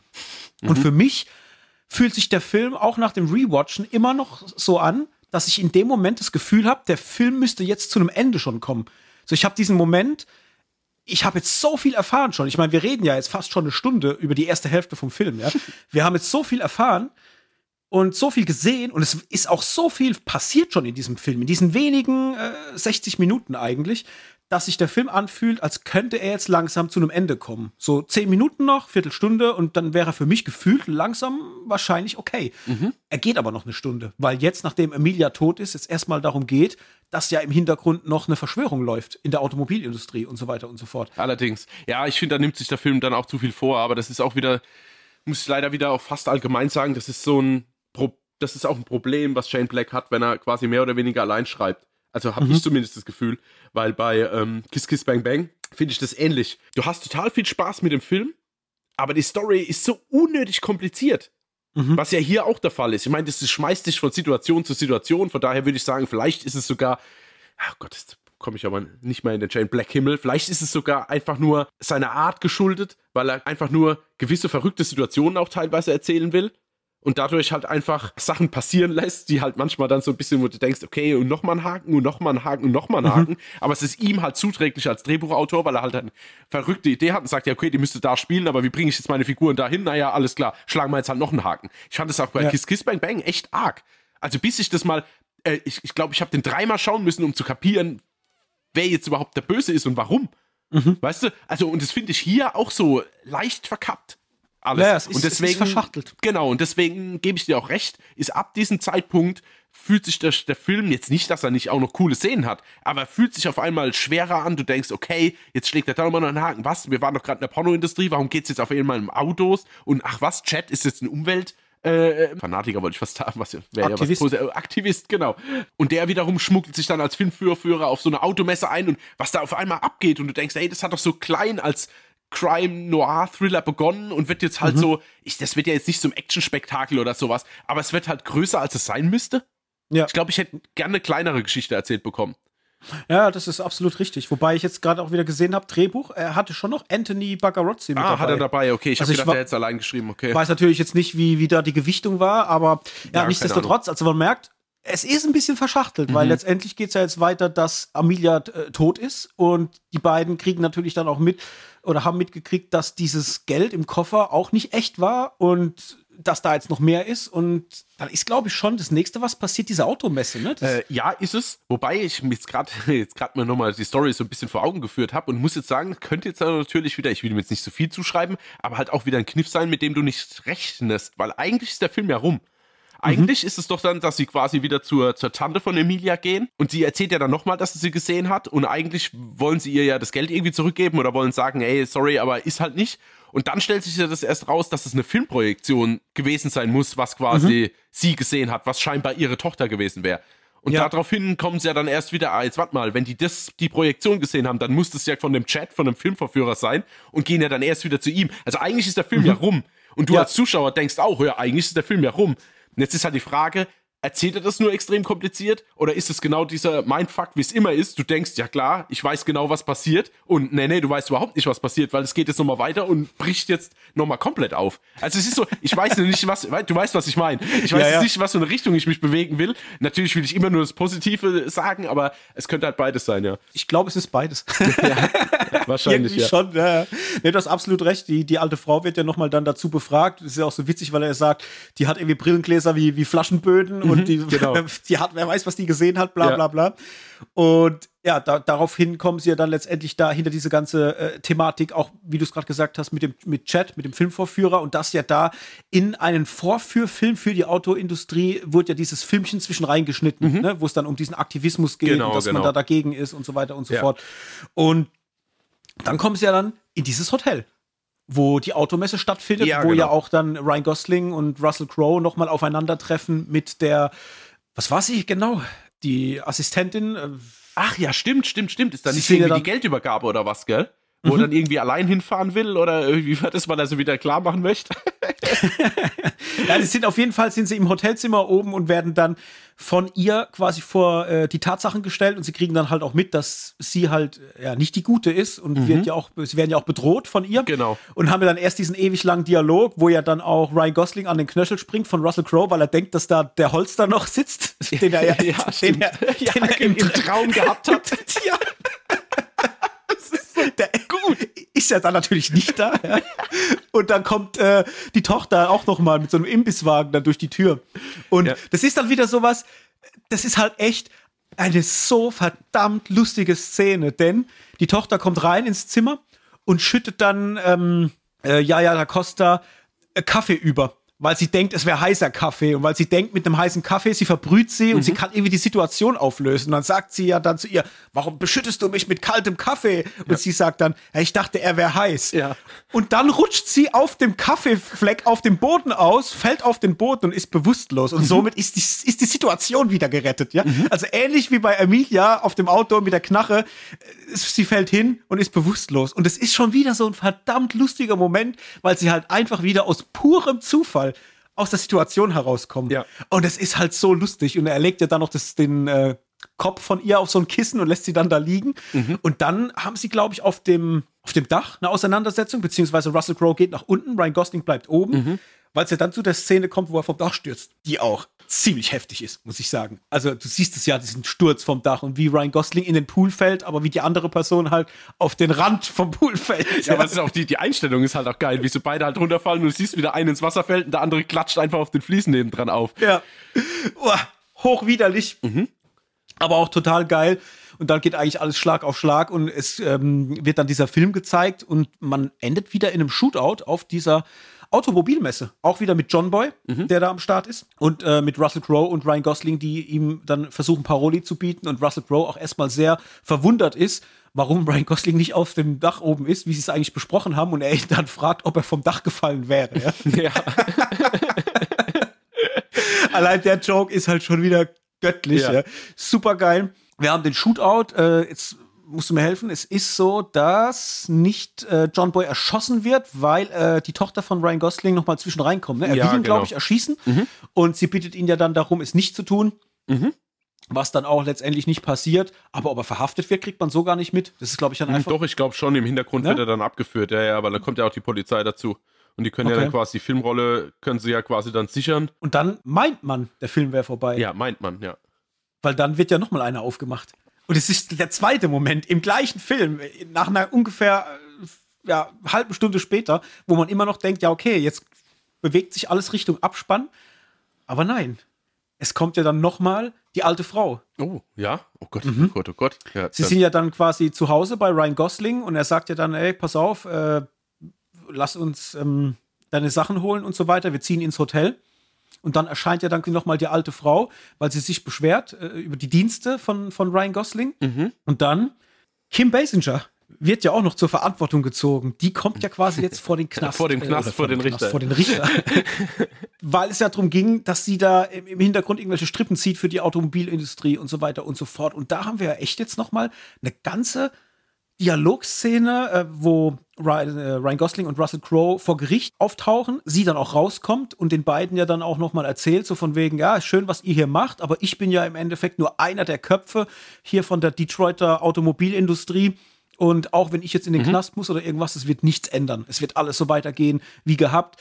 Äh, wenn ich nicht da bin, wird jemand anderes äh, der Kopf sein und so weiter und so fort. Und vor allem ist ja dann auch so die Note, auf das es rausgeht, dass die, die Großen, die hinter allem stecken, also die Automobilindustrie und die ganzen ähm, Hersteller und so weiter, dass die ja nicht belangt werden. Keine Ahnung, wie, wie, wie sie es da entschieden genau. haben, äh, werden halt nicht bestraft. Und glaube glaub ich, nur Kim Basinger kriegt letztendlich mhm. äh, ja, halt die Quittung für das Ganze, was passiert ist.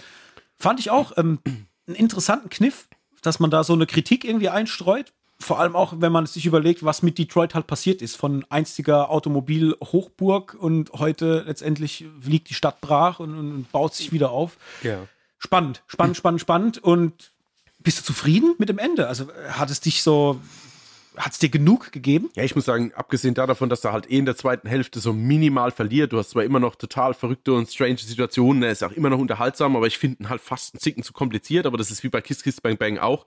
Nur freue ich mich bei Nice Guys eher, dass der noch auf einer positiven Note endet, weil bei Kiss Kiss Bang Bang hattest du eigentlich relativ viel Spaß über den ganzen Film, hast dann auch super viel Verstrickungen, wo du dann erstmal durchsehen musst und dann endet, endet er ja normal auf einer ganz bitteren Note, weil du hast ja dann dieses Zwiegespräch zwischen, mhm. was ist das, Val Kilmer und diesem Vergewaltigervater, glaube ich, bei Kiss Kiss Bang Bang, wo, wo, wo es ja mehr oder weniger auf der Note endet. Deswegen bin ich froh, dass du zwar hier nochmal so einen kleinen, so einen kleinen Ditch hast, so im Sinn von, okay, Kim Basinger sagt so, ey, das war nur ein Kopf, den ihr abgeschlagen habt, so, da gibt's noch äh, weit größere aber du hast ja trotzdem dann nochmal da danach nochmal eine positive Note. Was ich dann schöner finde, wie bei Kiss Kiss Bang Bang, weil da ja. gehst du echt, du, du, erinnerst dich zwar, dass es ein super unterhaltsamer Film war, gehst aber immer mit dieser bitteren, schweren Note daraus. Ja, das stimmt. Wir haben ja noch das Happy End, denn wer einen Film lang so viel ja. Scheiße miteinander erlebt, der ist zusammengeschweißt und auf einmal hat Ryan Gosling einen Flyer in der Hand oder eine Art Visitenkarte, wenn man so will, wo beide Gesichter drauf gedruckt sind von Russell Crowe und von Ryan Gosling, weil sie jetzt mhm. die The Nice Guys Agentur geöffnet haben. Quasi beides Privatdetektive, die man engagieren kann. Und er sagt doch irgendwas wie, es sieht aus wie ein Mexikaner oder sowas, ne? Zu, zu Russell Crowe. Ja, ja, genau. Ja, ja, ich finde die Bilder ja eh super cool, weil äh, Ryan Gosling hatte das ja nur für sich in dieser Zeitungsannonce schon. Und jetzt, wo dann dieses zweite Gesicht von Russell Crowe noch dazu ja. kommt, ist es halt super. Ja, vor allem so klein im Hintergrund. Ja, ja, genau. Ja, ist aber wieder typisch, so diese kleinen Momente einfach, die dich einfach zum Lachen bringen, ja. Und dann steigt der Film aus und du sitzt eigentlich da und denkst, ja, ey, ich will, also du jetzt beim ersten Mal schauen nicht, aber mittlerweile hoffentlich, mhm. äh, sitzt man dann da und, und sagt, ja, bitte einfach mehr davon. Ja. So, das muss ja jetzt auch kein Spektakel sein, aber einfach die zwei mit super skurrilen Dialogen und super skurrilen Situationen in verschiedene Fälle geworfen, in der Zeit in LA. Sorry, das kannst du ja aus meiner Sicht ewig durchziehen, wenn du das Level hältst ja. von, von der Qualität. Ja, das stimmt. Dann, äh, bevor wir gleich zu einer Bewertung kommen, weil das ist bei uns im Podcast ja eigentlich auch immer so gang und gäbe, dass wir zumindest mal die Hauptfilme, die wir geguckt haben, dann auch nochmal bewerten entsprechend, hm, weil wir bei Letterboxd ja da immer gerne auch dann alles ranken, was wir uns so angucken. Ähm, habe ich aber noch zwei, drei Fragen. Und zwar, mhm. was ich gemerkt habe, auch beim immer wieder gucken, ist, dass mich der oder die Thematik um die Tochter ein bisschen stört. Nicht aufgrund des Charakters, weil ich finde ihren Charakter super gut geschrieben und ich finde auch, dass Angery Rice das perfekt spielt. Also wirklich, mhm. hat so eine ganz äh, herzliche Art und auch eine sehr geerdete Art, wie sie mit ihrem Charakter umgeht. Und äh, ich, ich nehme ihr das alles ab. Das Einzige, was ich nicht so gerne mag, ist, wenn Kinder die Rolle von Erwachsenen spielen. Also sprich, mhm. sie ist ein Kind, sie ist auch in dem Film ein Kind, aber wenn sie dann im Auto sitzt und sagt dann so Sachen wie, oh, ich brauche jetzt einen Drink und das aber nicht witzig, sondern tot ernst meint in dem Moment, mhm. weil sie halt komplett mit den Nerven fertig ist. Ah, das tut mir, es ist immer so ein bisschen Hit and Miss bei mir. Ich, auf der einen Seite kann es gut sein und, und komödiantisch, aber auf der anderen Seite ist es mir manchmal auch zu viel. Und ich habe bei The Nice Guys immer so das Gefühl, dass man an manchen Stellen ein bisschen zu viel gewollt hat von ihrem Charakter, weil sie halt auch immer dabei ist, bei den schlimmsten und gefährlichsten Sachen. Da muss man, glaube ich, so den Realismus ein bisschen ausschalten. Ich weiß es nicht. Mm, ja, ja, ist auch so. Also ich bin auch tatsächlich immer genervt, wenn Kinder drin vorkommen. Und eigentlich bin ich auch von Shane Black immer genervt, dass er auch meistens irgendwelche Kinder mit reinpacken muss, weil die halt auch so eine Klugscheißer-Attitüde haben. Also, mhm. das finde ich, hat sie auch. Hat der, der, der Junge aus Iron Man 3 auch. Und hat auch dies, mein absolutes Hasskind schlechthin aus Last Boy Scout, hat die halt auch. Ja. So. Und das ist halt immer so derselbe Schlag. Also, du hast quasi einen Erwachsenen in der Form von einem Kind. Das Kind redet wie ein Erwachsener und irgendwie redet aber auch jeder Erwachsene mit dem Kind, als wäre es ein Erwachsener. Mhm. Und das ist halt so ein bisschen, ich meine, auf der einen Seite finde ich das halt völliger Quatsch und es nervt mich auch, aber an, auf der anderen Seite bin ich halt ganz genauso. Also ich spreche halt auch mit jedem Kind, als wäre es ein Erwachsener. Und wenn es halt meine Worte nicht versteht, so, dann sorry. Weißt du? Ja, also, ja. das ist echt so eine, so eine, so eine Sache, die ich auch an mir habe, was ich jetzt auch letzt schon wieder gemerkt habe, wo ich gedacht habe, ach du Scheiße, ey, wie, wie bist du eigentlich unterwegs? Aber ich kann da nicht so irgendwie auf, so jetzt muss ich äh, auf Kind-Level umschalten, dass man sich irgendwie kommunizieren kann. Also ich glaube, wenn ich ein Drehbuch schreiben würde, würde ich es auch so schreiben. Mhm. Obwohl es mich manchmal nervt. Und äh, hast du sonst irgendwas im Film, wo du sagst, das ging dir massiv auf die Nerven? Wir haben jetzt viel geredet über äh, viele unterhaltsame Punkte, aber gab es irgendwas, wo du sagst, das ist so ein Ding, das geht mir auf den Senkel? Hm, nee, eigentlich nicht. Also es ist so eine Mischung. Ich würde mir, würd mir ähm, Ryan Gosling manchmal ein bisschen, ja, wenn ich sage männlicher vorstellen, ist das jetzt nicht das, was ich eigentlich sagen möchte, aber so ein bisschen cooler, ha? Ja, aber so minimal nur. Ich finde es ja eigentlich lustig, wie er ist, aber er ist halt auch schon teilweise echt halt weinerlich und, und halt echt durch. Mhm. So. Und es ist halt wirklich viel, viel auf Zufall begründet, was total Spaß macht, ihm zuzuschauen. Aber ich hätte gern einen, einen Zackentaffer. Ja, ich denke das auch jedes Mal. Man hätte ihm einfach vielleicht ein, zwei Skills mehr einbauen können. Dass ja. du so an ein oder zwei Szenen merkst, dass er mega verpeilt ist und auch so ein bisschen einen Hänger hat.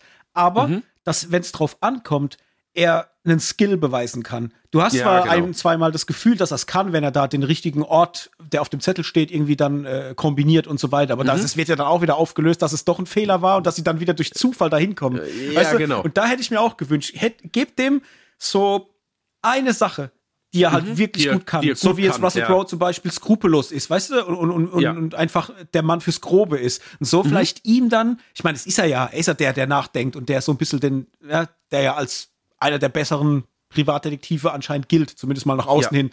Ja, ja. Aber ja, so ein, zwei Sachen, die man da mhm. hätte reinschreiben können. Hätte ja, ich, bin ich ganz bei dir. Hätte ich auch gemocht.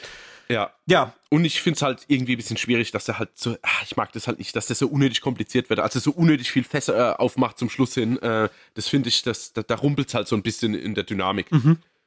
Obwohl der ganze Film an sich mir Spaß macht und ich würde jetzt auch nie sagen, ey, schau den und mach nach 70 Minuten aus, überspitzt, weißt du, weil dann kannst du vergessen. Das ist natürlich völliger Quatsch. Der macht von vorne bis hinten Spaß, aber er ist halt unnötig kompliziert teilweise. Ja. Und für so einen luftigen Film, der könnte halt auch echt luftiger sein. Ja, ein bisschen weniger verschachtelt. Ja, genau. Gut, Bewertung. Hendrik, Was hast du ihm gegeben? Äh, äh, dreieinhalb Sterne und ein Herz. Aha, aha, mhm. aber dann hast du ihn aber runtergerankt, oder? Warst du nicht bei viereinhalb? Ja, das ich weiß nicht. Das, du, du hast gesagt, ich hätte ihn so mhm. hoch bewertet. Ich meine viereinhalb. Also für mich äh, war. Guck mal nach. Viereinhalb? Mhm. Ich glaube viereinhalb. Ach, da war jemand in sehr guter Gönnerlaune, ja? Ja, das kann natürlich sehr gut sein. viereinhalb Sterne, tatsächlich. Krass. Ja, nee, hätte ich jetzt ein bisschen runtergestuft, aber jetzt gar nicht böse und negativ. Ich weiß halt bloß, dass er halt für mich so ein bisschen so ein bisschen rumpelig war. Wahrscheinlich wäre mit vier Sternen, wäre jetzt auch, das ist jetzt wahrscheinlich gerade, weil wir jetzt gerade über die negativen Sachen noch gesprochen haben. Also, sagen wir mal vielleicht vier Sterne. Also ich habe ihn jetzt gar nicht nochmal bewertet, deswegen, das ist ja meine letzte Bewertung, waren viereinhalb Sterne. Äh, die würde ich mir jetzt, glaube ich, nicht mehr geben, weil ich weiß, wo er halt so ein bisschen dran krankt mhm. oder was mich auch persönlich, aber das kann rein subjektiv sein, äh, was mich stört. Ja, mal, komm, abschließend vier Sterne und ein Herz. Das, da hast du Gott sei Dank nochmal die Kurve gekriegt. Okay. Das ist bei mir als mal so situationsabhängig, weißt du, wenn wir jetzt noch über die letzten Sachen gesprochen haben, die wir jetzt nicht so schmecken, und dass sie die halt im Fokus, dann denke ich, na ja, dreieinhalb. Aber nee, vier, vier, hat er schon verdient. Okay, ja, ich habe ihn mit dreieinhalb bewertet und hatte mhm. ihn, meine ich, ganz am Anfang, als ich den zum ersten Mal geguckt habe, das ist dann damals irgendwann 2016 rum mhm. gewesen, da habe ich den, glaube ich, sogar noch weniger gegeben. Ja, ja. Also es war eher so zweieinhalb oder sowas in die ja, Richtung. Ja, ich weiß, dass ich echt getroffen war und du gesagt hast, naja, der hat überhaupt keinen Spaß mhm. gemacht und ich weiß noch, ich erinnere mich noch an das Gespräch. Ja, es ist verrückt, wie manchmal die Tagesform abhängig ist, äh, wie ein Film bei dir punktet. Weißt mhm. du, ich, ich, ich, kann mich echt erinnern, dass ich den geschaut habe und habe was ganz anderes erwartet und dachte auch, da ist keine Chemie, mir macht das keinen Spaß und, und ich finde das alles irgendwie blöd und hatte den ja dann, nachdem du immer wieder bei uns im Podcast drauf angespielt hast, äh, Nice Guys, Nice Guys, äh, ja. habe ich ihn ja dann mal irgendwann gerewatcht und auf einmal hat alles funktioniert. Also ich finde wirklich die Chemie zwischen beiden unfassbar gut, sodass ich mhm. auf jeden Fall eine Fortsetzung gern haben wollen würde.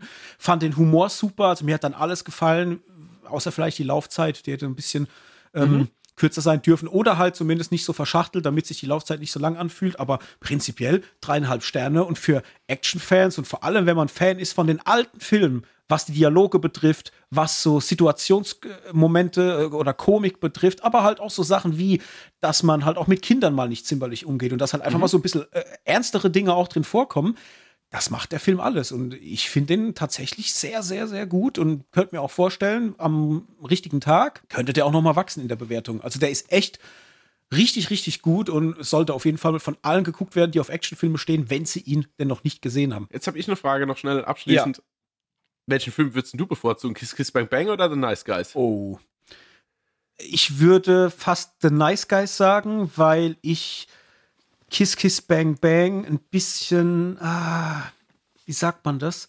Der wirkt ein bisschen künstlerischer, wie jetzt The Nice Guys. Also ein Kiss Kiss Bang Bang ist für mich ein Film, den hätte ich damals wahrscheinlich in einem Arthouse-Kino sogar laufen lassen können, finde ich, weil der ist unterhaltsam, aber der hat nicht diese, diese, diese Action-Macho-Unterhaltung die jetzt vielleicht ein Nice Guys eher noch ein bisschen mit abgreift. Der war, für, ja, der war eher unterhaltsam und intelligenter unterhaltsam. Der hat so, der hat so einen, so einen intelligenten Vibe irgendwie, weswegen ich glaube, dass auch jemand, der Actionfilme sonst nie guckt, viel Spaß damit haben wird. Das liegt aber zu einem großen Teil halt auch an Val Kilmer, äh, weil der halt, ja. äh, der ist sehr speziell. Und so speziell wie ein Val Kilmer ist, ist meiner Meinung nach auch Kiss Kiss Bang Bang.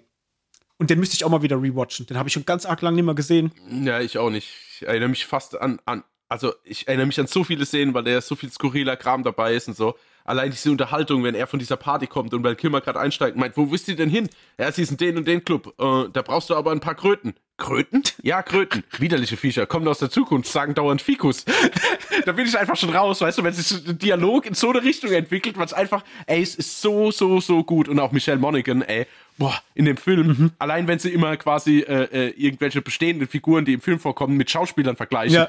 mit Joe Pesci und Steven Seagal und so, ey, also da musste ich sagen, da habe ich echt, vor allen Dingen auch wieder Dialoge, ich weiß, wie das sich abdriften, aber auch wieder Dialoge, die irgendwie greifbar sind. Mhm. Auch wenn, wenn er quasi sagt, naja, aber der, der, äh, was weiß ich, samoanische äh, Steven Seagal sieht das nicht so und sie guckt rüber und spuckt einfach ihren ganzen Drink aus, weil sie so rauslachen muss. Ey, es ist einfach, einfach, einfach geil oder diese, diese leichte Pinkelaktion und so ein Kram. Egal. Wir sprechen über Nice Guys, nicht Kiss Kiss Bang Bang, aber äh, ich, ich könnte mich wahrscheinlich nicht entscheiden. Mhm. Wobei, wenn ich es wahrscheinlich müsste, würde ich Kiss Kiss Bang Bang sagen. Ja. Leider ja, weil ich mag den, dass der so ein bisschen Ich mag das, dass er in der Jetztzeit spielt und alles auch so ein bisschen dreckig und nicht so schön ist und es ja eigentlich Robert Downey Jr. auch nur ein Gangster ist, der aber auch theoretisch nichts drauf hat. Mhm. Der legt sich ja auch mit dem einen Typ an, kriegt auf die Fresse. Also ist ja auch so, glaube ich, so ein, so ein Trope, dass Sean, äh, Shane Black gerne mal so Charaktere schreibt, ja. weißt du, die einfach funktionieren und eigentlich theoretisch dein Protagonist ist oder sind, aber die halt auch mehr durch Glück wie als Verstand mhm. oder, oder Muskelkraft irgendwie durch den Film kommen. Ich habe zu Beginn der Folge eine Frage gestellt. Die greife ich jetzt noch mal kurz auf, bevor wir abmoderieren. Und zwar, der Film war ja leider nicht erfolgreich. Man mhm. könnte äh, auch von einem Flop sprechen, wenn man so will. Weil er hat, wie gesagt, 50 Millionen gekostet, 71 eingespielt. Das ist nicht so dolle. Was, mhm. was glaubst du, warum? Warum funktioniert äh. ein Film nicht, der zwei Hochkaräter als Hauptdarsteller hat, der in den Nebenrollen auch eigentlich perfekt besetzt ist, auch mit, mit Leuten jetzt gerade mhm. mit äh, ähm, Margaret Qualley, auch jemand, der aktuell ja auch immer wieder im Gespräch ist und immer wieder mitspielt. Also du hast junge Leute dabei, die auch jetzt aktuell in aktuellen Produktionen am Start sind. Du hast alte, bekannte Leute dabei. Du hast auf dem Regiestuhl und in der Produktion zwei Leute sitzen, die Filmgeschichte geschrieben haben. Warum funktioniert ein Film, bei dem eigentlich alles passt, bis vielleicht auf die Lauflänge, meiner, meiner, mhm. meiner Meinung nach.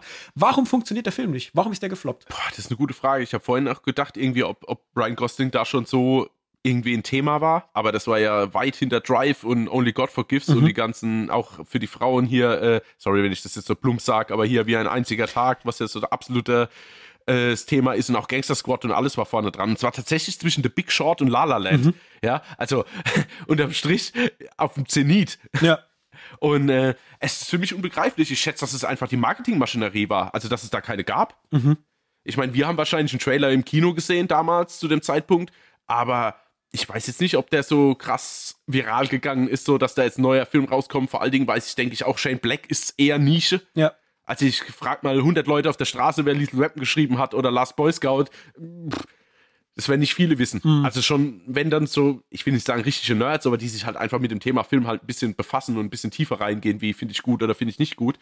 Und ich glaube, dass es, ich glaube halt tatsächlich, dass das Studio auch nicht so richtig dran geglaubt hat. Mhm und dementsprechend die Marketingmaschinerie nicht so angelaufen ist, wie sie hätte. Weil, ich meine, sorry, hättest du ein, zwei Szenen aus dem Film, die wir jetzt, also eine der, der tausend Szenen, die jetzt wir gerade ausgeführt haben, einfach nur in einem Trailer ich müsste mir noch einen Trailer anschauen, ehrlich gesagt. Ja. Wie, wie der damals so beworben wurde. Ich finde es auch schwierig, weil auf der einen Seite du hast Warner Brothers äh, im, im Nacken und eigentlich mhm. sollte das ausreichen, dass das Ding halt durch die Decke geht. Äh, ich weiß tatsächlich nicht mehr, wie der damals im Kino äh, beworben wurde, also wie da die Marketingkampagnen war. Ich könnte mir das am ehesten noch erklären, dass die Thematik vielleicht nicht mehr zeitgemäß ist. Also dieses Buddy-Cop oder Buddy-Action-Ding. Mhm ich meine, wir lieben das und wahrscheinlich auch die meisten Leute, die den Podcast hier gerade hören, lieben das aufgrund der geilen alten Filme, die es halt gibt und die man sich auch immer wieder angucken kann und in deren Tradition The Nice Guys super gut funktioniert.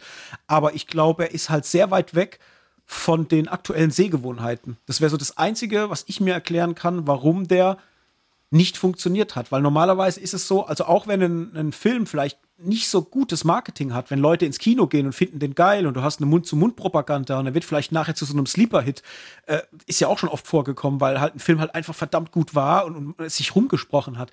Ich glaube halt aber einfach, dass viele Leute, die sich den dann angeguckt haben, also vielleicht jetzt auch gerade, wenn man Fan ist von einem Ryan Gosling, ähm, die haben halt dann was gekriegt, was sie vielleicht dann vielleicht nicht erwartet haben. Weißt du, ist so eine mhm. Art von Film. Äh, ich meine, er hatte vorher was ja nicht so viel. Ja? Es war, ähm, du hast es ja gerade schon gesagt, The Big Short, davor was Only God Forgives. Äh, der war auch eher, also nicht war, sondern ist mega nischig. La La Land war dann im selben Jahr, aber war halt auch eine ganz andere Art von Film. Keine Ahnung, ob, ob ein Ryan Gosling dann so viele Leute ins Kino gezogen hat. Ne? Ja, das war, ja, aber gut, das war jetzt schon, also Ides of March, Blaze Beyond the Pines, Gangster Squad, Only God Forgives und The Big Short war ja schon ein Hit, oder? Dachte ich. Ich weiß es also nicht. ich glaube, dass der schon ziemlich durch die Decke gegangen ist damals, weil der erste Film war, der irgendwie dieses Aktienthema einigermaßen verständlich für jedermann mhm. ähm, umgemünzt hat. Deswegen, also, naja, ich glaube nicht, dass es am Star-Appeal vom Ryan Gosling lag. Also jetzt ist er wahrscheinlich bekannter wie noch damals, das auf jeden Fall. Aber ich glaube einfach, dass es extrem nischig ist. Und vielleicht war es aber auch einfach die erste Welle von Mundpropaganda. So. Also hättest du damals einen Podcast gehabt, wärst aus dem Kino gekommen, hättest gesagt, ja, sorry, Alter, mehr als zwei Sterne kann ich dem Film nicht geben, das ist ja völliger Quatsch. So, und dann, weißt mhm. du, und da hören die Leute, wobei die Kritiken ja durchweg okay waren. So, es war jetzt nicht so, dass der irgendwie einen Verriss bekam. Ja. Aber es kann halt dann relativ schnell gehen. Und wenn dann für einen Film nicht richtig beworben wird, dann noch in den 70er Jahren spielt, weißt du, das sind alles so Sachen, wo dann die, ich glaube, die, die, die Generation damals, die da angesprochen werden sollte, äh, dann auch denkt, oh nee, das ist, ist, mir jetzt nicht so recht. Und dann weißt du ja auch nicht, was theoretisch noch in der, in der, in der Woche anlief. Ja. ja. Also wenn der jetzt halt gestartet ist mit dem Fluch der Karibik 3 oder so oder irgendwas, keine Ahnung, jetzt kannst du jetzt äh, zeittechnisch schwer einordnen, aber dann wird's halt, dann wird's halt dumm mhm. für so einen Film, der geht dann halt nahtlos unter und das ist dann halt eher so ein Hit, wo sich dann die Leute so ein bisschen tuscheln so, ey, den brauchst du auf Blu-ray oder so, hast du den mal geschaut und die, die wenigsten kennen den wahrscheinlich. Wieder die Frage, frag mal 100 Leute, ob sie The Nice Guys gesehen haben. Ja. Ich schätze mal 80 davon nicht. also, dann wisst ihr jetzt da draußen, was ihr zu tun habt. Ihr guckt euch den Nice Guys an, wenn ihr ihn noch nicht gesehen habt.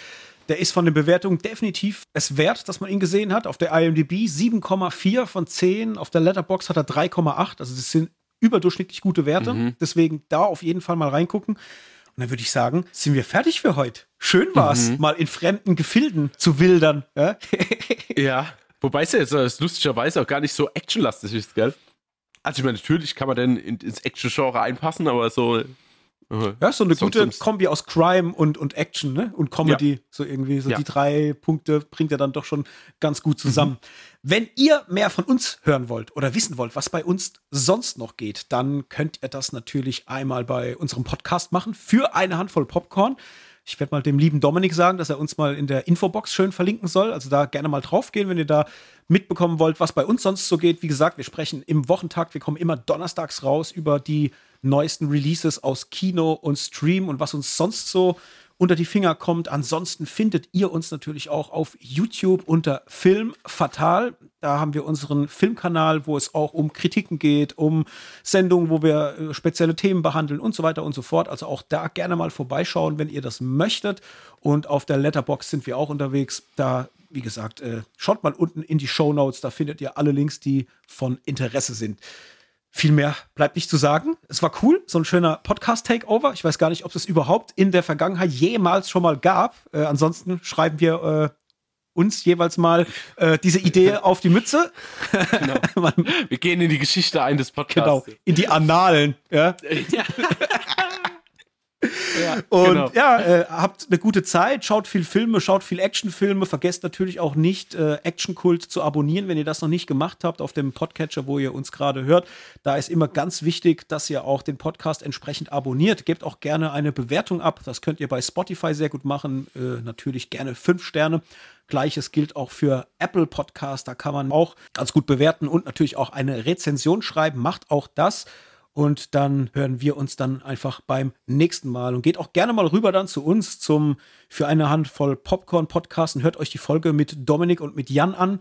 Ich bin sehr gespannt. Die Folge werde ich mir dann jetzt auch gleich mal reinziehen und äh, freue mich über was die denn so geredet haben und was sie sich vor allem angeguckt haben und wie sie sich gefühlt haben. Ob das aufregend war oder nicht. Mhm. Wunderbar. Ja, sehr gespannt. Also macht's gut. Bis zum nächsten Mal. Adios. Ciao. Ciao.